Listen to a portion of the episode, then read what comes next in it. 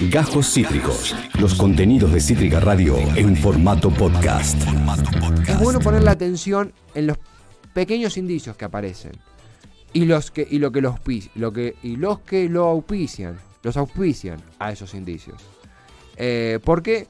Porque de eso se trata la lucha, la reivindicación, la marcha constante y cotidiana para sostener a la, a la, a la, democracia, justamente. Eh, si se están sumando ahora, estamos en instantes sumando al aire a eh, Juan Alonso, periodista, eh, periodista, jefe de investigación de Radio Nacional. Lo has leído en Telam, lo has visto en C5N, entre tantísimos otros medios. Juan Alonso, bienvenido a Demencia Temporal. Aquí toda la radio te, saluda. ¿Cómo estás? Creo que no lo escuchamos. Ahí no, no, no, no tenemos respuesta. Lo, vimos, pero no, escucha. Ahora, ¿cómo me escuchas? Creo ah. que me escuchas ahora porque tenía el micrófono silenciado. Bienvenido, Juan, te escuchamos perfecto. ¿Cómo estás? Bien, bien, muy bien. Juan, eh, vimos, leímos, seguimos tus tweets en el día de ayer en torno a esta denuncia pública con respecto a la mesa de enlace Sociedad Seguros de Vida. ¿Qué te generó al principio esta, esta novedad? ¿Qué te genera ahora con los repudios del Ministerio de Seguridad? ¿Qué, qué opinión te merece?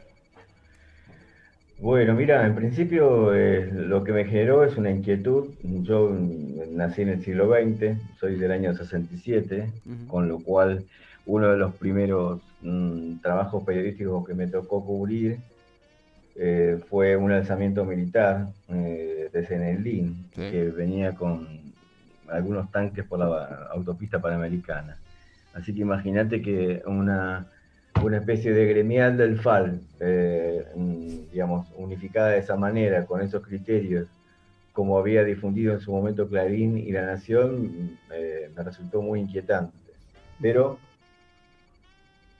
en 24 horas viraron de una gremial del FAL a este, eh, escritores de cartitas desmintiendo que hayan participado de esa reunión, diciendo que, eh, excusándose de alguna manera, mm, diciendo que esta, esta mutual, que en realidad maneja fondos millonarios, la Sociedad Militar de Seguros de Vida, que siempre tuvo eh, la sospecha de una fuerte vinculación con eh, represores, con familias de represores, con Cecilia Pando, eh, acordémonos de ese episodio de los dos represores que se fugaron del hospital militar, que después fueron detenidos, digamos, la logística de esos escapes, siempre se sospechó mm, de algunos fondos de, pensión vinculados a la, entre comillas, la familia militar. Entonces lo que me llama la atención es cómo de alguna manera se desactivó eh, eso eh, luego del hilo que publicó en Twitter el ministro de Defensa Agustín Rossi y cómo ayer fueron precipitándose los comunicados.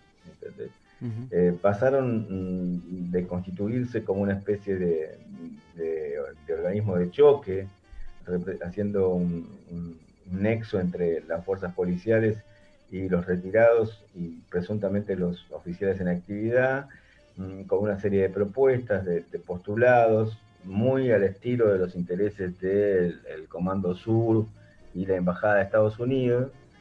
Y después este, aparecieron las desmentidas. ¿no? Estaba viendo la, cuenta del ministro Rossi, que, hizo una especie de resumen en, el día de ayer. Eh, y, hoy, y hoy también, eh, creo que lo último que publicó es alrededor de, hace, hace alrededor de 15, eh, 16 horas, ¿no? Lo último que dice el ministro es que las instituciones que estaban representadas en la mesa de enlace militar y cinco de los seis militares retirados que participaron de la foto comunicaron por escrito que no participan ni participarán de la mesa. El general Bossi, retirado, organizador de la reunión, dijo que no quiso hacer lo que hizo.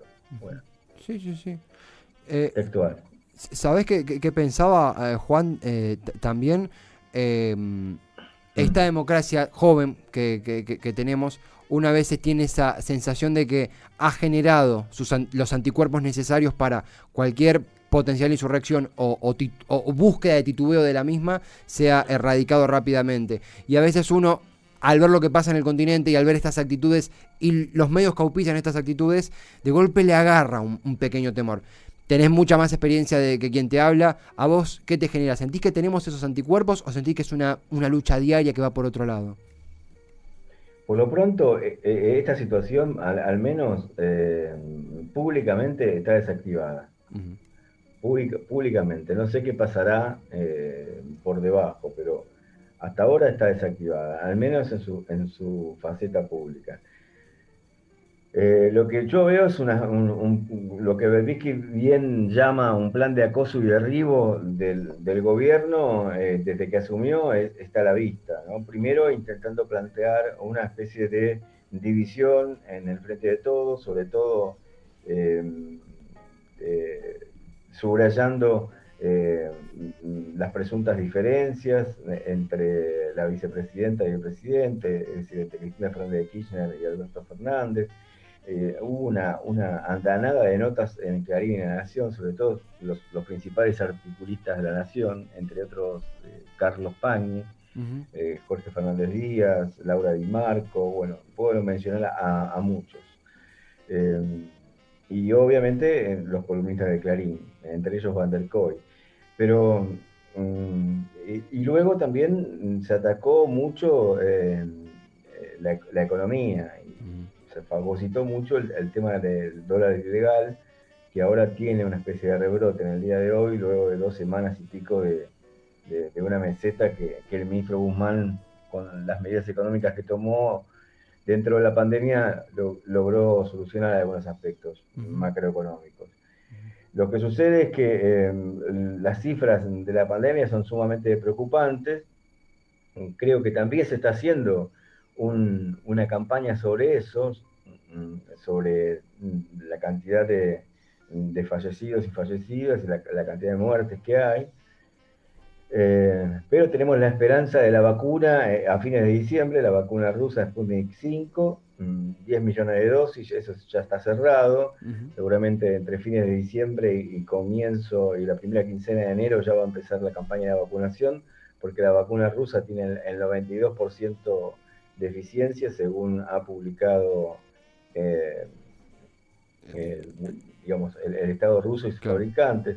Así que, y también hay un, acuerdo con, AstraZeneca eh, y, con, y, con Pfizer, además de una vacuna china muy, muy efectiva que el Ministerio de Salud también está en tratativas, con lo cual este panorama eh, deja al gobierno en el primer trimestre o primer cuatrimestre del año 21 con una enorme posibilidad de generar eh, millones de vacunas. Eh, hay que, mm, digamos, solucionar algunos problemas de logística, como, la la vacuna de Pfizer, que, tiene, que tiene ese, problema porque necesita mucho, mucha refrigeración. No así la vacuna rusa, que es más fácil y además Putin se comprometió en diálogo con el presidente a ayudar muchísimo en, el transporte y la logística de esas 10 eh, millones de dosis.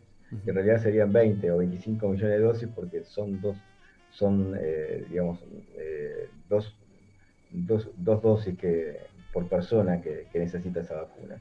Así que ante este panorama, resumiendo, diría Sabina, entonces creo que la oposición está francamente desesperada y eh, lo que yo veía en, el caso de, estos militares de la gremial del FAL fue un típico fragote clásico.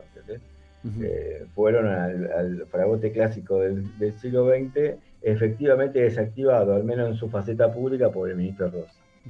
Eh, en este sendero, oh, Juan, a veces aquí un poquito en exceso, pero vale la pena aquí, aquí traerlo en, colación. Hacemos mención a que quien te habla nací en el 97, tengo 23. Mencionaste también que sos de, 67, tenés la, misma edad que, mi viejo. Y en las conversaciones eh, eh, que, tenemos, muchas veces eh, surge con, con, padres, con, con, abuelos, con mayores, con adultos, con quien fuere. En esta diferencia generacional surge el que nosotros nacimos con una democracia ya instalada, con unas Fuerzas Armadas con un rol muy diferente a las que, a las que conocieron ustedes. Y muchas veces nos preguntamos si eso cómo se va a mantener, qué pasa con, las nuevas generaciones, qué pasa con el panorama normalizador o, la realidad normalizada que puede dar la estabilización de la situación sanitaria. Eh, ¿Cómo ves el, futuro próximo de la disputa política argentina? ¿Sentís que la oposición tiene el rigor democrático que tendría que tener en este sistema o realmente están completamente anulados en ese punto? Mm, Mirá, yo veo que la, oposición realmente no tiene un, espíritu constructivo eh, de diálogo. Si bien la carta de, Cristina Fernández de Kirchner eh, dejó muchas interpretaciones, cada cual hizo su, interpretación mm, desde el punto de vista, si se quiere, lingüístico, filosófico y, y hasta lacaniano, te diría. Total. Pero bueno, eh, lo que está a la vista es que la oposición, de hecho, ayer en el Senado eh, estuve escuchando la, exposición de, de, Lustó, que siendo economista y siendo ex funcionario de uno de los gobiernos de Cristina y su, su paso eh, fallido por la 125, que, generó ese conflicto tan, tan fuerte con el llamado campo, bueno, escuchando la intervención de Lustó, fue muy crítico, se abstuvo de votar el presupuesto, es decir, que se abstuvo de votar el presupuesto a un gobierno que ganó casi por nueve puntos las elecciones, y después, en particular, votó eh, de forma negativa gran parte de los artículos. Por lo menos eso dijo en su exposición, luego no pude ver los pormenores del debate, el, detalle fino, cómo fueron eh, las sucesivas intervenciones de los bloques.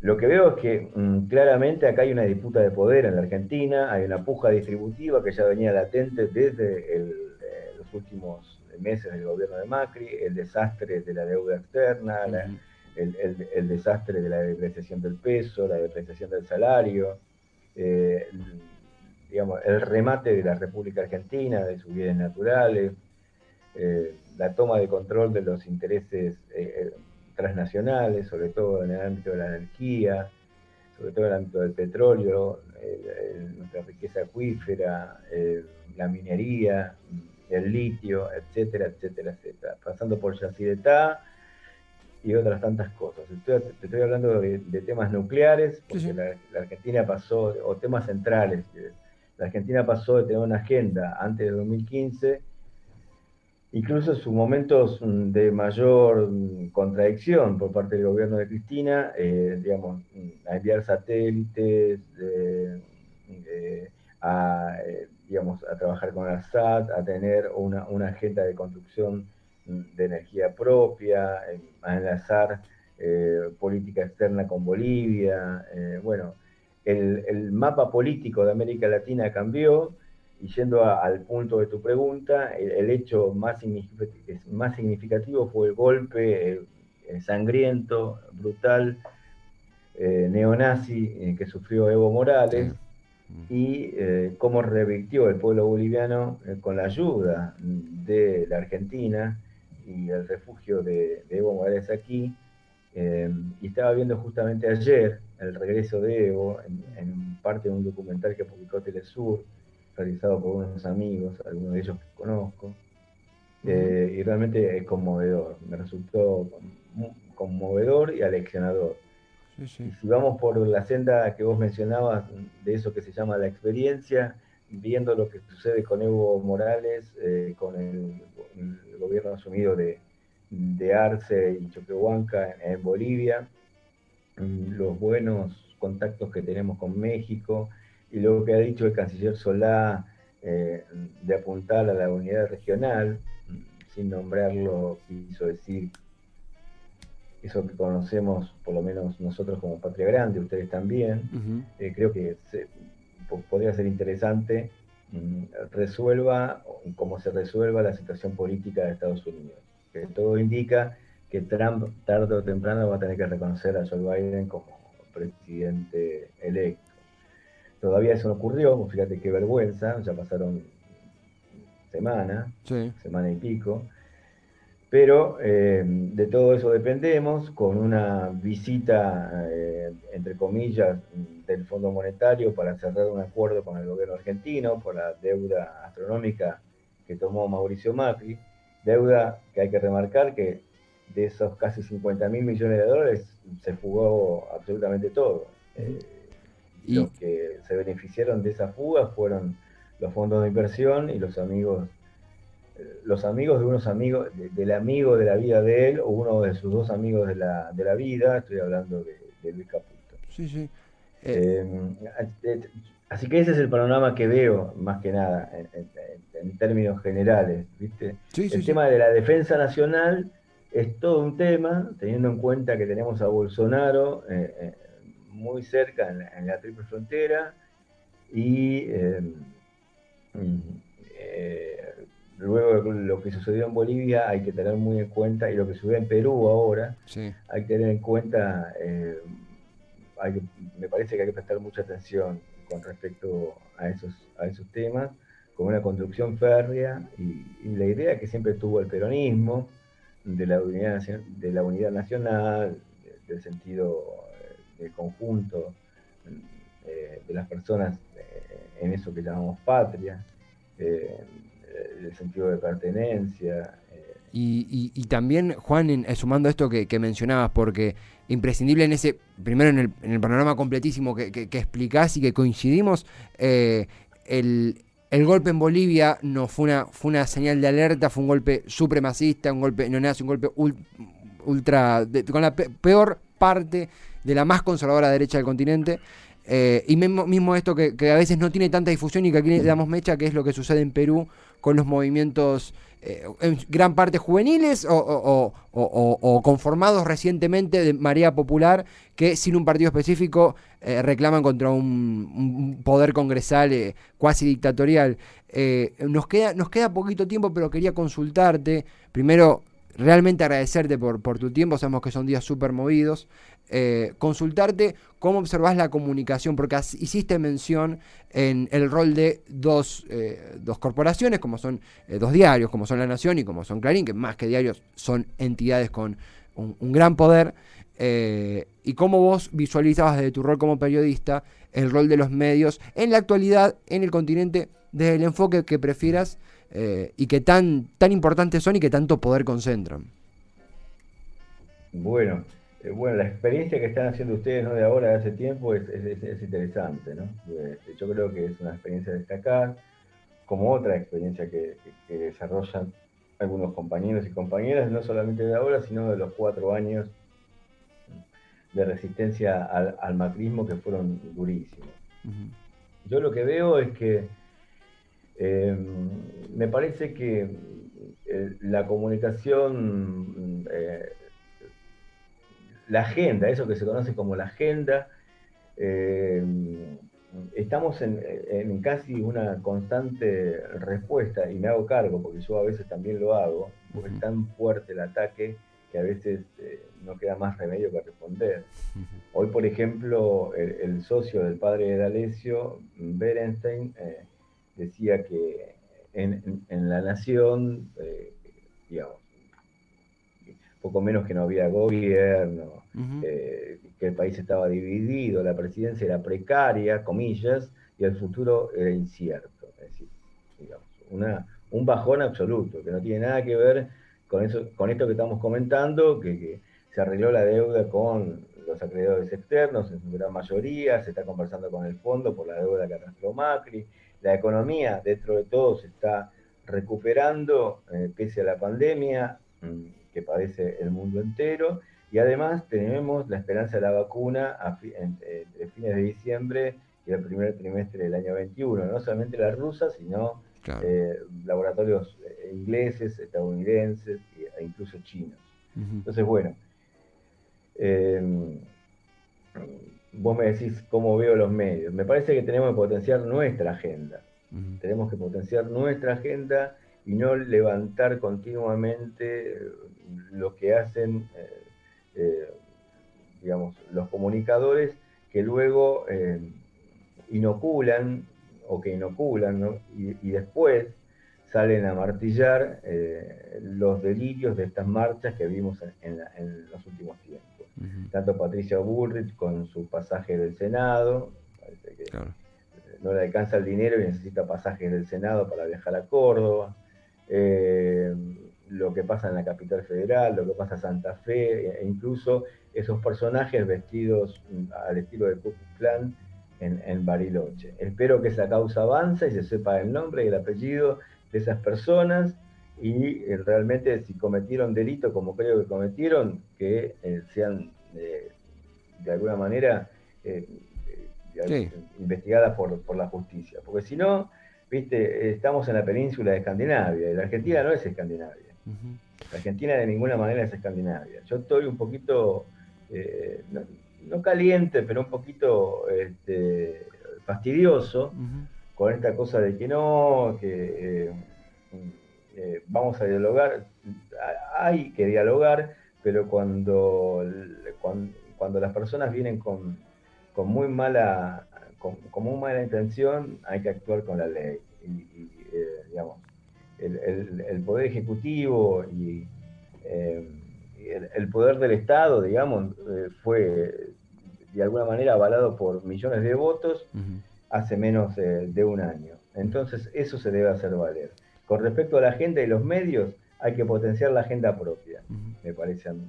Queda muy... Y los intereses de, de la clase trabajadora, los intereses mm, del pueblo argentino. Eh, los medios comerciales dominantes defienden los intereses de las transnacionales, los que hacen acopio de soja, los, los lobistas de los puertos que todavía en pleno siglo XXI están en manos de eh, multinacionales chinas y estadounidenses. Así que hay mucho para reflexionar de aquí a los próximos tres años. Es un, es un panorama que, que, compartimos y que es imprescindible escuchar. Eh, Juan, eh, realmente ha sido una, una, charla que te agradecemos el, tiempo y la, y la, la claridad con las cuales nos comentaste un poco la realidad latinoamericana, mediática argentina. Eh, si te parece, será hasta la próxima. Siempre las puertas abiertas para continuar la charla, ¿te parece? Cómo no, les mando un, gran abrazo a todas, a todas, todos y todes. hay, que construirse. No, coincidimos, coincidimos, muy bien, muy bien. Igualmente para, para vos, un, un gran abrazo, buen cierre de semana y será hasta la próxima nota. Hasta siempre. Hasta siempre, muchas gracias. Completísimo, completísimo. Realmente un, análisis por todas las aristas de la, realidad de Juan Alonso, periodista, jefe de investigación periodística de Radio Nacional. Lo viste en C5N, lo escuchaste en, en, radio, lo leíste en Telam y en tantísimos otros proyectos súper imprescindibles. Y nos hemos hablado de todo, de todo. Acabas de escuchar Cajos Cítricos.